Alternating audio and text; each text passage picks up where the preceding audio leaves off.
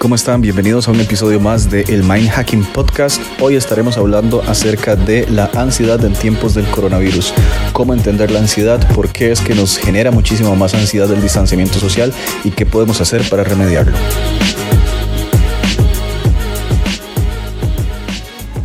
Ok, ¿por qué es que la situación actual nos genera tanta ansiedad a todos? Incluso para las personas que no padecemos de ansiedad, hemos generado algún tipo de ansiedad debido al confinamiento y al distanciamiento social. Pero ¿por qué es que esto ocurre así? Esto pasa por varias razones. Eh, hay un sinfín de razones por las cuales esto sucede, pero hay dos principales. La número uno es que los seres humanos somos seres contextuales. Es decir, nuestro cerebro necesita la historia completa para poder vivir en paz por decirlo de alguna manera. Es decir, necesitamos contexto. El contexto para nosotros es sumamente importante. ¿Qué pasa cuando nuestro cerebro no tiene un contexto? El cerebro por fuerza va a crear un contexto, sea que lo tengamos o no. Si no tenemos el contexto, es decir, si la fuente de donde viene la información no nos está dando el contexto, entonces nuestro cerebro rellena el espacio vacío, es decir, se lo inventa. Y claramente, como podrás estar pensando, no siempre nos inventamos el contexto de forma correcta. Para darte un ejemplo claro de cómo es que funcionamos los seres contextuales, por ejemplo, cuando una persona te dice que, que te tiene que contar algo que vio ayer, pero te dice te cuento más tarde. Y uno no puede esperar a que llegue ese momento en el que le cuenten eh, esa historia o, lo que ocurrió, ¿verdad? En el momento en que uno le dicen te, te tengo que contar algo, uno quiere que se lo cuenten ya, en ese momento.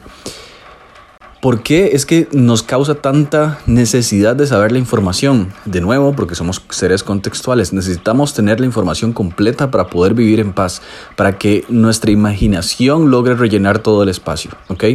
Entonces lo que sucede con la situación actual en la cual estamos viviendo es que el contexto no existe. Existe mucha incertidumbre alrededor de todo lo que está sucediendo. No sabemos a ciencia cierta qué va a suceder.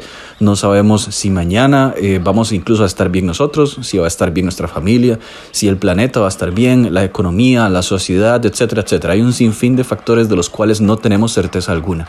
Por lo tanto, el contexto no existe. Entonces, esto produce que nos empecemos a llenar de ideas que muchas veces están completamente infundadas y que no necesariamente vayan a ser ciertas, sobre todo porque existe un sinnúmero de noticias falsas que nos llenan de información que no necesariamente es la correcta. Entonces nuestra ansiedad claramente va a crecer. La segunda razón de por qué es por el confinamiento y el distanciamiento social. Otro dato súper interesante de nuestro cerebro es que nosotros somos seres sociales por naturaleza. Eh, existe la pirámide de Maslow, tal vez hayas escuchado la pirámide de Maslow y si no te invito a que busques la información acerca de la pirámide de Maslow, que es una pirámide que establece cuáles son las necesidades básicas de todo ser humano. Hay necesidades básicas como agua, comer, las necesidades de seguridad, el punto es que dentro de las necesidades básicas para nosotros es el aspecto social. Nuestro cerebro es social. Incluso existen muchísimos neurotransmisores para los cuales necesitamos a otras personas para poder desarrollarlas en nuestro cerebro. Si no tenemos otras personas, ese neurotransmisor no se desarrolla o no se irriga en nuestro cerebro, como por ejemplo la oxitocina. La oxitocina es el neurotransmisor de la confianza y es necesario tener a otra persona para poder generarlo. Entonces, claramente el confinamiento social y el distanciamiento social es sumamente difícil para nosotros porque no estamos hechos para esto. Entonces obviamente nos va a generar muchísima más ansiedad estar bajo una situación como esta, sobre todo si a vos te toca ser de las personas que no necesariamente viven con alguien más. Si sos una persona que vive completamente sola, probablemente esto te puede estar afectando muchísimo más. Ahora, entendiendo este hecho, acerca de nuestro cerebro y por qué es que nos sentimos de esta forma, el punto es qué podemos hacer. Primero y antes de cualquier otra cosa, lo más importante es que debemos centrarnos en lo que podemos controlar. Algo que es súper importante en este momento es que mucha de la situación que está sucediendo no la podemos controlar, no está en nuestras manos. Y por más de que nuestro cerebro intente controlar muchas cosas y nos guste tener el, control de muchas cosas, la situación actual tenemos que darnos cuenta que no está en nuestras manos controlarla.